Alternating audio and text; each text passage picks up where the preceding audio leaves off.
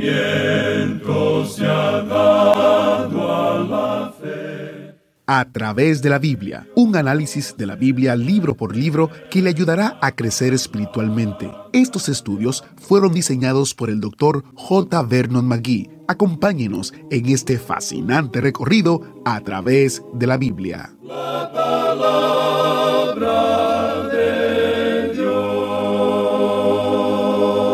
Siempre que uno lee un libro de la Biblia, es importante recordar las circunstancias que rodean a ese libro y lo que estaba sucediendo en las vidas de los lectores de ese momento.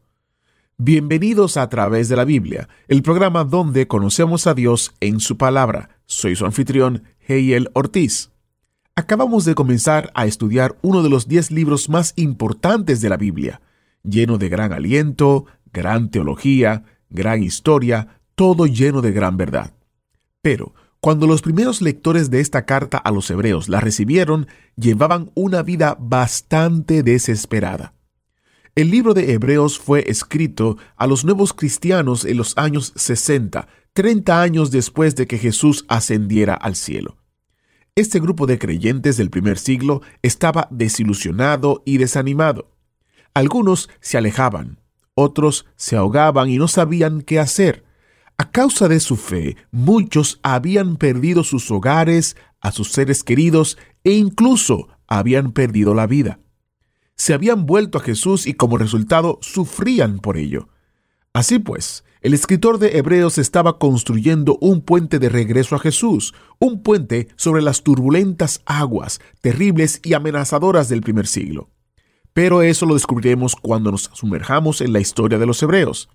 Al sumergirnos en el libro de Hebreos, descubriremos que entonces, como ahora, Jesucristo es el puente de esta vida a la muerte, a la vida eterna, y seguirle merece la pena. Antes de entrar en el estudio de hoy, comparto unos testimonios que han compartido con nosotros. El primero es de Mayra, una cubana viviendo ahora en Florida, en los Estados Unidos. Mayra nos escribe, Saludos a todos del programa A través de la Biblia. Yo los escucho desde el año 1980, cuando yo andaba buscando a Dios. Mi madre era cristiana y siempre me enseñaba pasajes de la Biblia.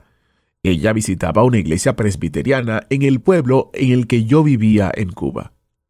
Cuando yo fui al colegio, yo quería saber más de Dios y visité varias iglesias, pero nunca encontraba lo que yo quería. Un día, buscando en la radio, encontré a Radio Transmundial. Después que vine a Estados Unidos, los empecé a oír en una tableta. Ustedes son una bendición para mí. Que Dios los bendiga a todos ustedes por este magnífico programa. El próximo es de Esli, quien comenta en Facebook. Bendiciones, amados hermanos en Cristo Jesús. Les saludo desde Guatemala y no saben cuánto me alegro de escuchar el programa a través de la Biblia. Yo no tengo cómo pagar lo que ustedes hacen por nosotros, pero Dios les bendiga a cada uno por nombre. Saludos a todos y bendiciones. Muchas gracias por compartir con nosotros a Mayra y a Esli. Es bueno ver cómo Dios utiliza la radio y la tecnología para llegar a las personas donde ellas están. Iniciamos este tiempo en oración. Padre, te damos gracias por tu Hijo Jesucristo, que es un puente sobre las aguas turbulentas. Gracias por tu preciosa palabra que estudiamos ahora abre nuestros ojos a las cosas que están más allá de nosotros. Nos encomendamos a ti. En el precioso nombre de Jesús oramos. Amén. Y ahora iniciamos nuestro recorrido bíblico de hoy con las enseñanzas del Dr. Magui en la voz de nuestro maestro Samuel Montoya. Regresamos hoy, amigo oyente, a la epístola a los Hebreos. En nuestro programa anterior simplemente pusimos la base, el fundamento para esta epístola a los Hebreos. Tuvimos que dedicar un programa completo para esto porque es necesario tener una buena base cuando uno tiene que colocar o, construir una gran estructura sobre ella. Y tenemos una gran estructura en la epístola a los Hebreos.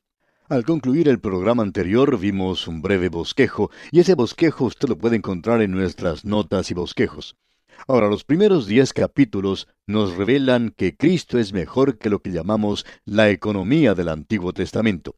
Esa es la sección o la parte doctrinal de la epístola. Y luego, la última sección está formada por los capítulos 11 al 13, donde Cristo provee mejores beneficios y obligaciones. Ese es el lado práctico. De paso, digamos que esa es la norma que el apóstol Pablo utiliza en sus cartas. Creemos que hay bastante evidencia de que Pablo fue el autor de esta epístola. No podemos decir dogmáticamente que él fue el autor, pero sí podemos decir de una manera muy dogmática que estamos tratando aquí con la palabra de Dios, con aquello que el Espíritu de Dios nos ha dado, y a causa de eso entonces el autor humano y la fecha de la escritura son cosas secundarias. Estamos tratando aquí con la palabra de Dios y con una de las más sobresalientes epístolas que tenemos en la palabra de Dios. Ahora debemos hacer una declaración aquí y no queremos aparecer como demasiado eh, santulones, digamos. Ya hemos dicho esto y creemos que lo mencionamos en tres o cuatro libros de la Biblia. Lo podemos decir en realidad de los 66 libros de la Biblia, pero lo decimos enfáticamente en cuanto a estos cuatro libros de la Biblia y es que no nos sentimos dignos ni competentes para tratar con ellos. Es por eso que permitimos en nuestro programa anterior que cuatro eruditos bíblicos nos presentaran la introducción a esta epístola. Y si usted se fijó, cada uno de ellos la abordó desde un punto de vista diferente. Pero aún así, cada uno de ellos enfatizó la persona de Jesucristo. Por tanto, el día de hoy nosotros reclamamos esta promesa de nuestro Señor quien dijo que cuando el Espíritu de Dios viniera, Él tomaría las cosas de Cristo y nos las haría saber, como dice allá en el Evangelio según San Juan, capítulo 16, versículos 12 al 15. Bueno, leamos esa porción que dice, Aún tengo muchas cosas que deciros, pero ahora no las podéis sobrellevar. Pero cuando venga el Espíritu de verdad, Él os guiará a toda la verdad, porque no hablará por su propia cuenta, sino que hablará todo lo que oyere y os hará saber las cosas que habrán de venir. Él me glorificará, porque tomará de lo mío y os lo hará saber. Todo lo que tiene el Padre es mío, por eso dije que tomará de lo mío y os lo hará saber. Y a menos que Él haga eso, amigo oyente, no vamos a avanzar mucho en esta epístola, de eso estamos seguros. Ahora vamos a entrar en este momento al primer capítulo de este libro. Y la primera sección se divide de la siguiente forma. Cristo se ve aquí como mejor que todo lo que se encuentra en el Antiguo Testamento. Todo lo que allí se encuentra, por supuesto, señala hacia Él. Pero ahora podemos apreciar en los primeros tres versículos del capítulo 1 que Cristo es superior, que es mejor a los profetas. Y luego, comenzando con el versículo 4 del capítulo 1 y hasta el capítulo 2, encontramos que el Señor Jesucristo es superior o mejor que los ángeles. Él, por cierto, que es superior. Estas cosas son importantes y debemos mantener esto en mente y pensar también que esta epístola es dirigida a los creyentes hebreos. Los creyentes hebreos que estaban unidos en un punto donde había dos grandes dispensaciones. Allí se unían. La dispensación de la ley ahora llegaba a su fin. Los sacrificios en el templo que habían sido tan significativos para ellos ahora ya no tienen ningún significado y lo que antes Dios había requerido se convierte ahora en pecado para el creyente al volver a hacerlo. La epístola nos aclarará este punto de una manera muy directa. Por tanto, debemos decir que está dirigida a los creyentes hebreos. Aquí queremos agregar que hemos visto que todos los expositores bíblicos asumen la posición de que esto fue escrito por y para los creyentes hebreos. Pero las enseñanzas que encontramos aquí son para todos los creyentes. Tiene mucho significado para usted y para mí hoy.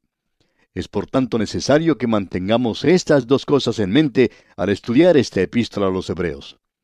Si se le dice a un pagano que Cristo es mejor que los profetas, eso no tiene para él ningún significado, porque los profetas no significan nada para él, pero sí que tiene mucho significado para los hebreos. Bueno, veamos ahora lo que dice aquí el primer versículo de este capítulo 1 de Hebreos.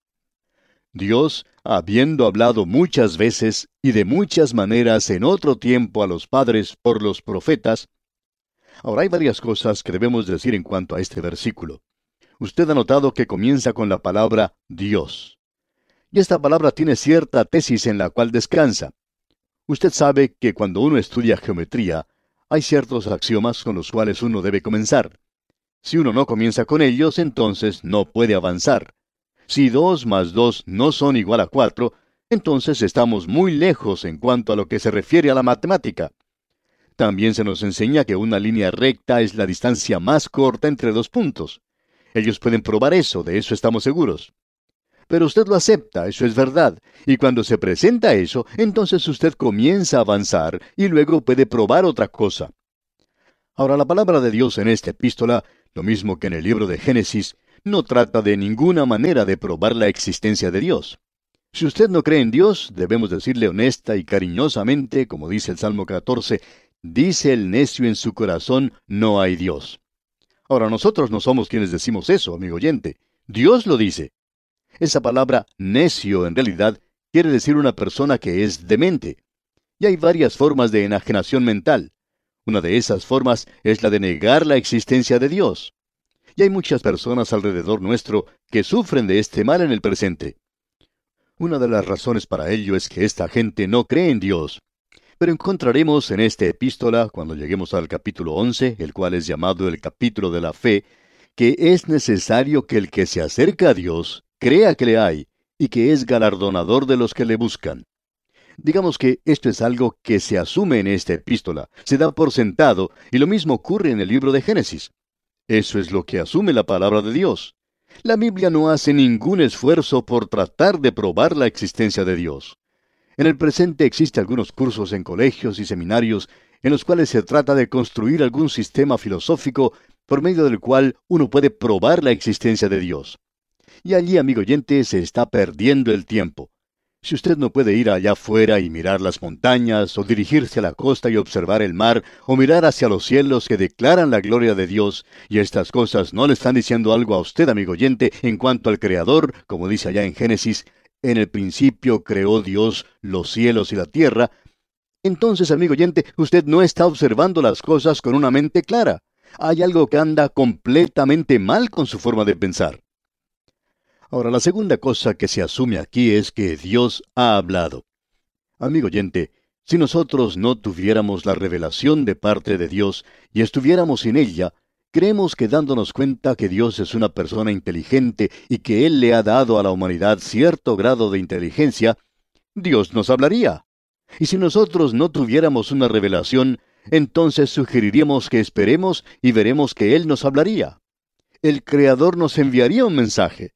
Él es una inteligencia y nos ha dado cierta inteligencia también. Él puede comunicarse y se ha comunicado con nosotros. También debemos indicar que la revelación que tenemos de parte de Dios es la palabra inspirada de Dios. Eso es algo más que debemos decir, que usted debe asumir que estas escrituras son inspiradas divinamente. Por tanto, creemos, amigo oyente, que Dios nos ha hablado aquí. Él trata aquí con esa revelación. Y la revelación de la que él está hablando aquí, por supuesto, es el Antiguo Testamento, y el Antiguo Testamento como lo tenemos en el presente. Ahora notemos lo que él dice y cómo lo dice aquí en el versículo 1 otra vez. Dios, habiendo hablado muchas veces y de muchas maneras en otro tiempo a los padres por los profetas, hay quienes piensan que el apóstol Pablo no escribió la epístola a los hebreos, y uno de los argumentos que utilizan es porque esta carta a los hebreos se ha escrito en un idioma griego magnífico.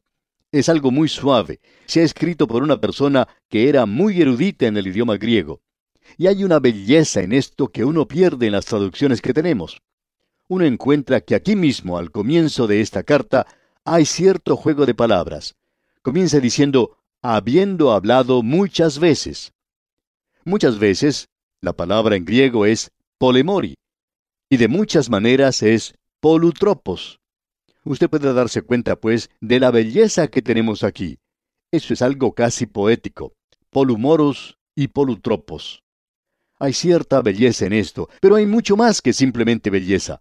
Tenemos una declaración que es muy cautivante e interesante presentada entre nosotros. Cuando él dice muchas veces, esto no se refiere a tiempo como podríamos pensar que Dios habló hoy y que Él habló ayer y que Él habló en el día anterior. Ese no es el énfasis.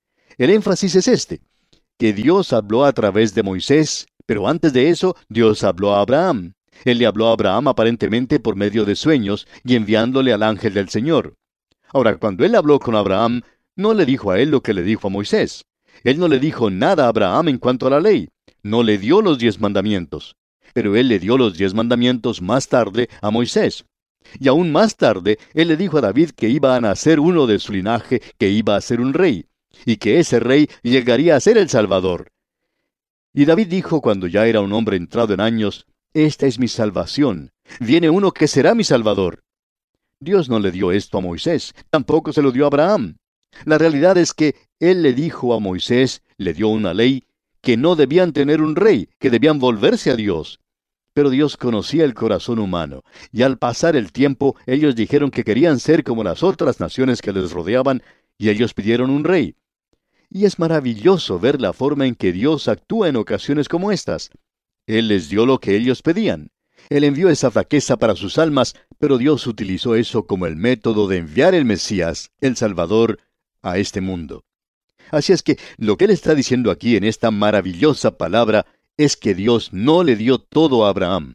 Fue en realidad en el cumplimiento del tiempo que Dios envió a su Hijo. Así es que lo que uno tiene aquí es un desarrollo de las cosas. La segunda palabra, polutropos, de muchas maneras, indica que él usó diferentes métodos de comunicación. Él se apareció en sueños a Abraham, pero a Moisés le dio la ley, y más tarde él hizo ciertas promesas a Josué y habló a través de sueños. Él habló a través de la ley, habló a través de diferentes tipos, habló a través del rito, a través de la historia, a través de la poesía, a través de la profecía, y utilizó todas estas maneras o formas diferentes en un período largo de tiempo. Dios reunió a unos 45 escritores y les comunicó su palabra en un período de unos 1500 años. Así es que el escritor está diciendo aquí algo realmente maravilloso. De paso, quisiéramos preguntarle, amigo oyente, si alguna vez usted se ha detenido a pensar que esto en sí hace de la Biblia un libro muy notable. Los escritos de Miguel de Cervantes Saavedra son algo fantástico en el nivel humano, pero fue él quien los escribió. Lo importante es que Dios utilizó una serie de escritores humanos, hombres diferentes, con diferente educación y antecedentes, con estilos y competencia muy diferentes también. Podríamos pensar que Simón Pedro no era muy bueno en cuanto al idioma griego, pero no lo vamos a criticar porque muchos de nosotros somos peores que él. Pero Dios lo utilizó, amigo oyente. Y en esta epístola a los Hebreos sí creemos que Pablo fue quien la escribió. Se revela que Pablo era un maestro en cuanto al idioma. Cuando él escribe a los Gálatas y cuando escribe a los Corintios, él les habla de forma directa, de manera que ellos entiendan lo que él está diciendo. Él usa el idioma de la gente de los puertos. Y Pablo había estado allí porque había viajado mucho por barco. Así es que lo que tenemos aquí es un versículo magnífico. Así es que esta epístola comienza de una manera tremenda, y no hay nada aquí que trate de probar que Dios existe. Leamos una vez más este versículo 1. Dios, habiendo hablado muchas veces y de muchas maneras en otro tiempo a los padres por los profetas, esperamos que por lo menos hayamos podido comunicar este mensaje hoy. Si usted niega la existencia de Dios, quizá esto le dé a usted algunos pensamientos nuevos en los cuales pueda considerar lo que decimos. Quizá el problema esté con usted y no con Dios. Muchas mentes pequeñas que han obtenido doctorados en la universidad niegan la existencia de Dios.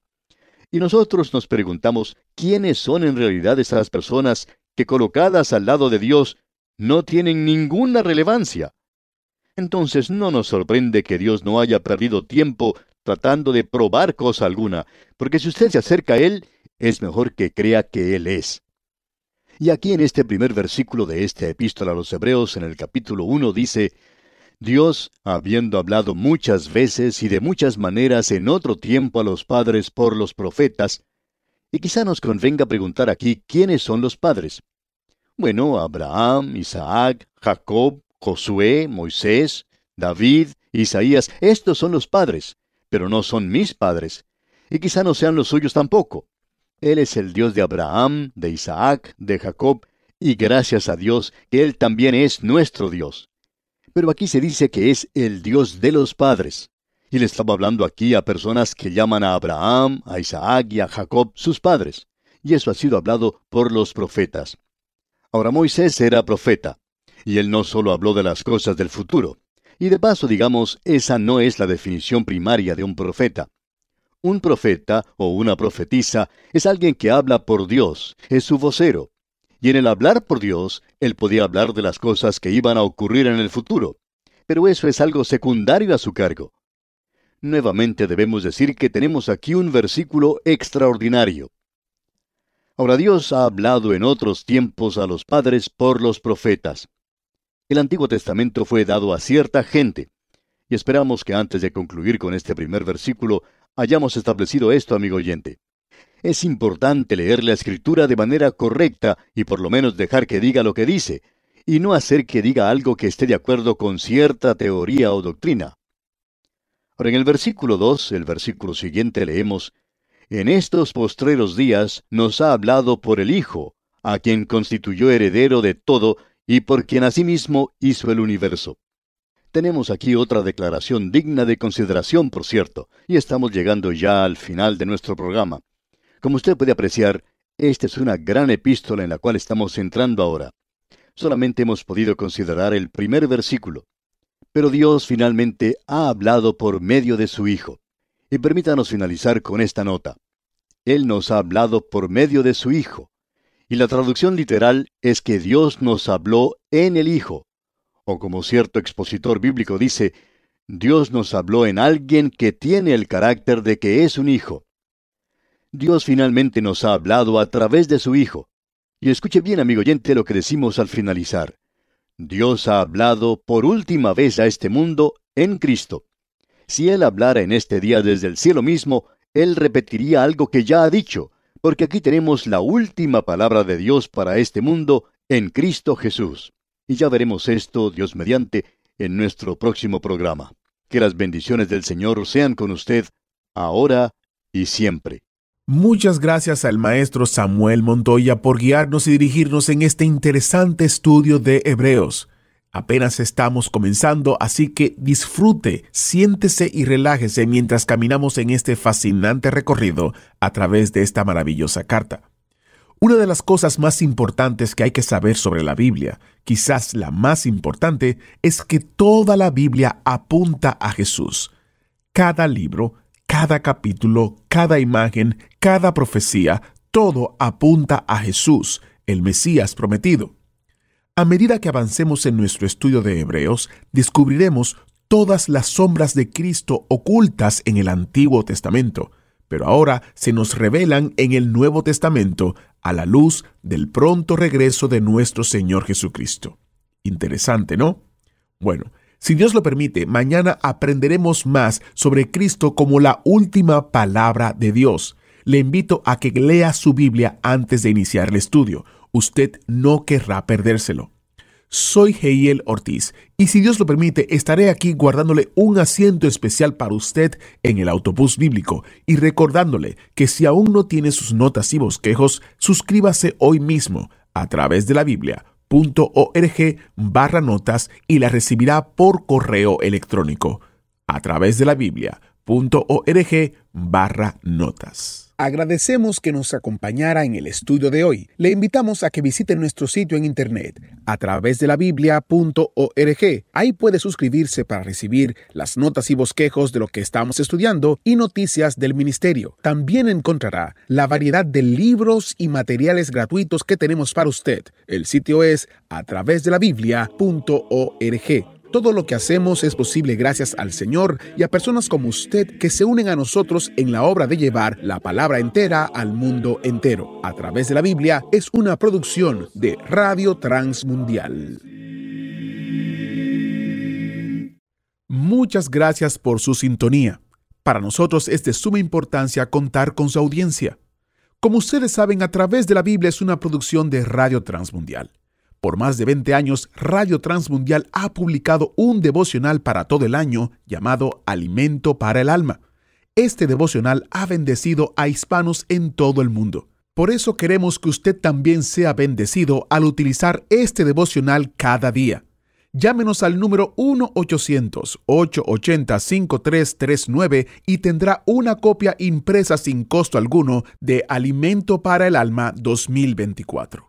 Es gracias a la generosidad de sus ofrendas que podemos ofrecer este libro especial sin costo alguno para usted. El número otra vez es 1-800-880-5339. Estamos en Carolina del Norte y contestamos los teléfonos entre las 9 a.m. y 5 p.m. Si no contestamos, por favor, déjenos su mensaje y le devolveremos a la mayor brevedad posible. Es vital para nosotros contar con sus oraciones y también queremos orar por usted. También contamos con sus ofrendas y donaciones que hacen posible que este ministerio continúe llevando la palabra entera al mundo entero. Si quieres ser parte de nuestro grupo de oración o si quieres ser parte de nuestros hermanos que colaboran fielmente para este ministerio, solo debe de llamarnos 1-800-880-5339 y con mucho gusto le atenderemos. Cuando nos llame, recuerde que estamos en la costa este de los Estados Unidos, en Carolina del Norte, y tomamos las llamadas desde las 9 de la mañana hasta las 5 de la tarde.